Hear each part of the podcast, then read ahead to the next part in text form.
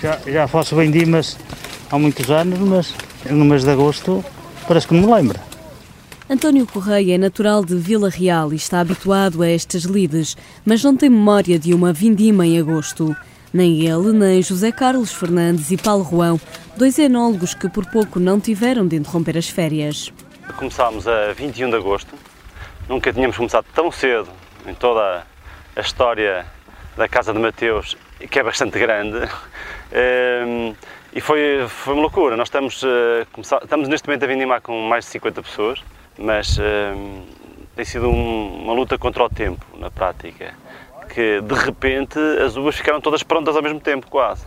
E, e se soubesse o que sei hoje, tinha começado uma semana anterior, uh, mesmo estragando as férias.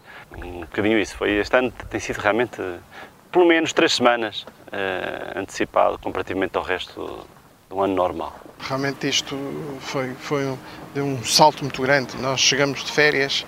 Uh, a meados de agosto e foi um corre-corre para preparar as coisas para começar a vinimar. Uh, não me lembro, não me lembro de, de uma vinima tão cedo. Paulo Juan corre o Douro de pick-up e acompanha o desenvolvimento das videiras em várias quintas. Conta-nos que o amadurecimento rápido das uvas surpreendeu grandes e pequenos produtores. Estão muito admirados, estão muito admirados, uh, não sabem, perguntam-me se se é mesmo para vinimar ou só são alguns malucos que se resolveram, que estão com pressa. Estão muito admirados, que não, não, não acreditam que as uvas estejam maduras em agosto, não é? porque há uns anos atrás esta região era vindimada em outubro e nós fizemos esta vindima, como o Zé Carlos disse, a 21 de agosto. É, é, é muito tempo. É por isso um corre-corre por estes dias no Douro para apanhar as uvas no melhor estado. Este ano são mais doces, mas também têm mais álcool. As uvas estão bastante boas. O que se está a notar agora é que eh, o, o fator falta de água, as uvas estão a começar a ficar um bocadinho desequilibradas ou começaram a ficar um bocado desequilibradas, eh, muito porque a planta precisa de água e onde é que ela vai buscar se não há no solo? Tem que ir buscar ao próprio bago. E daí também a nossa pressa em vindimar o mais rápido possível para tentar apanhar as uvas no, no melhor estado possível. Este ano nós temos, estamos com alguns problemas, por isso que estamos a vindar mais cedo, porque como não tem água, nota-se muito depois o açúcar, está concentrado. E nós não podemos fazer vinhos com 14, 15 de álcool, porque ficam, além dos vinhos ficar mau, pesado, chato, eh, tem muito etanol, pois as pessoas bebem dois copos e, e ficam a falar demais. não, e não é bom, não, não, não dá prazer. Mas afinal, o que levou à antecipação da vindima? No Douro diz-se que a culpa é do tempo e os números confirmam. De acordo com o balanço intercalar da Associação para o Desenvolvimento da Viticultura Doriense, no final de junho a redução da precipitação rondava os 30 a 40%. E as temperaturas médias subiram entre 1 e 3 graus centígrados. Aqui fala-se em mais um ano atípico é continuarmos a ter estes fenómenos uh, atípicos, em que um ano muita chuva, outro ano não há chuva. Uh, aqueles, por exemplo, nós em junho tivemos aqui um dia ou dois com que choveu torrencialmente. Uh, ou seja, a água foi toda para o rio, não ficou no sol. Cada vez mais eu acho que, que vai haver estes fenómenos atípicos meteorológicos. Nós dizemos há anos, há anos atípicos que, que começam a ser típicos. O que se passou nestes, nestes três anos, nestes últimos três anos, é que realmente chove pouco no, no, período, no período de abril e depois começa a faltar a água na, nesta altura da maturação. E não havendo água, depois a planta tem alguma dificuldade em, em fazer uma maturação uh, correta, longa, devagar. Os anos atípicos sucedem-se desde 2013, que os relatórios da Associação para o Desenvolvimento da Viticultura Doriense utilizam a expressão ano atípico em termos climáticos, seja devido à seca, ao calor ou à chuva fora de época.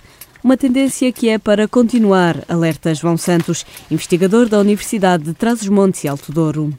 A tendência é, como disse, aumento das temperaturas, diminuição das precipitações. Para o futuro, aquilo que os modelos de clima nos têm mostrado é que esta tendência que já temos vindo a observar desde os anos 70, 80 é para continuar. Até ao final deste século, as alterações eh, previstas podem variar entre 2 graus, que é aquilo que era considerado o ideal, mas eh, esse é o cenário dos 2 graus, é um cenário já muito irrealista e depois pode ir até 8 graus. Subidas de 6, 7, 8 graus em cenários já muito extremados, mas pode acontecer. Se não fizermos nada e se continuarmos a queimar combustíveis fósseis em grande escala e, e, portanto, aí nesses casos pode haver, em zonas mais interiores, estamos a falar no caso do interior português, no interior do Alentejo, no interior de Trás-Montes, nas regiões mais interiores, pode a temperatura em alguns meses do ano subir 6, 7 graus. Perante as previsões de um futuro mais quente e seco, o enólogo Paulo Ruão começa já a tomar medidas para proteger a vinha e garantir a produção. Nós estamos já a tentar adaptar as castas esta nova situação. A ideia é manter a qualidade ou então melhorar. Nós temos a que arranjar castas que nestas condições, nestas novas condições, mantenham a mesma qualidade do vinho do Porto. Eh, tirar as que, que, sofrem mais e colocar outras eh, que, que sofram menos para obter o mesmo produto. Além disso, também estamos a trabalhar na vinha, a deixar maior eh, parede foliar, estudar novos sistemas de condução para, para prevenir estes, estes estas temperaturas, estas altas temperaturas e a falta de água. Precauções que já são tomadas também pelos produtores mais pequenos. Este ano fiquei muito admirado com, com alguns pequenos viticultores na região do Douro que já aplicavam, existe um, um protetor de, que se coloca na, na vinha para evitar o escaldão, para para proteger, tipo como nós usamos o bronzeador por causa dos, dos, do sol na praia. E este ano, pequenos viticultores que eu fui visitar já lá tinham essa proteção na vinha. Eu vi que tinha aquela, aquilo aplicado e pensei, ah, olha que bom, uh, tem aqui esta proteção para evitar o escaldão, fez muito bem. Sei lá, disseram-me que fazia bem, uh, disseram-me que isto era um, era um protetor para o sol. Olha, eu apliquei, mas não tinha bem a certeza, mas tinha-lhe dito, sabia que havia uma coisa para proteger as uvas e o senhor aplicou. Mas a preocupação principal é mesmo a falta de água. João Santos, que se tem dedicado a estudar os efeitos das alterações climáticas, também na viticultura, alerta para as consequências no desenvolvimento das uvas. Se a diminuição da precipitação for muito intensa, então aí vamos ter um problema grave, porque a própria videira não vai produzir, porque como não tem água no solo, não pode produzir porque os cachos vão ser muito pequeninos, os bagos vão ter um volume muito pequeno e, portanto, não, não, a produção vai sentir logo um impacto enorme. A qualidade, porque se não houver água, uh, os compostos químicos do bago também vão estar desequilibrados e uh, também, uh, em casos mais limites, pode tornar mesmo a viticultura inviável, a não ser que haja recurso à rega. Mas a rega das videiras é ainda tema tabu no Douro, onde se teme que a utilização artificial da água possa aumentar os níveis de produção e provocar excedentes de uvas. Por isso, a legislação para a região demarcada do Douro só permite a rega da vinha em casos excepcionais. Contudo, e perante o tempo quente dos últimos anos, produtores e técnicos, como o Paulo Ruão, pedem que a lei seja revista. Temos que pensar muito bem na região do Douro a questão da rega que, que se nós colocarmos a água disponível para a planta no período certo, uh, que, é, que é antes da, antes da maturação, antes do pintor, que é para proteger a planta, para dar condições à planta para depois produzir boas uvas. E, portanto, é um caminho que, que temos de estudar e estamos a estudar, estamos a trabalhar nisso. Também o investigador João Santos reconhece que a questão da rega deve ser ponderada, mas deixa um alerta há sempre a possibilidade de recorrer à rega e alterar a legislação para permitir a rega, eh, e aí consegue-se compensar, mas depois há o problema da sustentabilidade ambiental, porque nem sempre existe água disponível. Se toda a gente começar a regar, numa região como a região do Douro, que tem uma extensão enorme, não é? Como sabemos, se toda a gente começar a regar a vinha, não vai haver água que chegue para todos. E além disso, a água que existe, e estou a pensar nos rios, como o Douro, também é uma água que eh, é necessária para a manutenção dos caudais ecológicos, para a produção de energia elétrica, porque temos várias eh, centrais hidroelétricas instaladas no Douro e, portanto, a água do rio nem, nem, não, nem sempre estará disponível para a agricultura. E, e depois colocam-se as questões do consumo humano, não é? Porque se depois também não há água para consumo humano, como é que vamos andar a regar o olival, o amendoal ou a vinha se não temos água para, para consumo humano?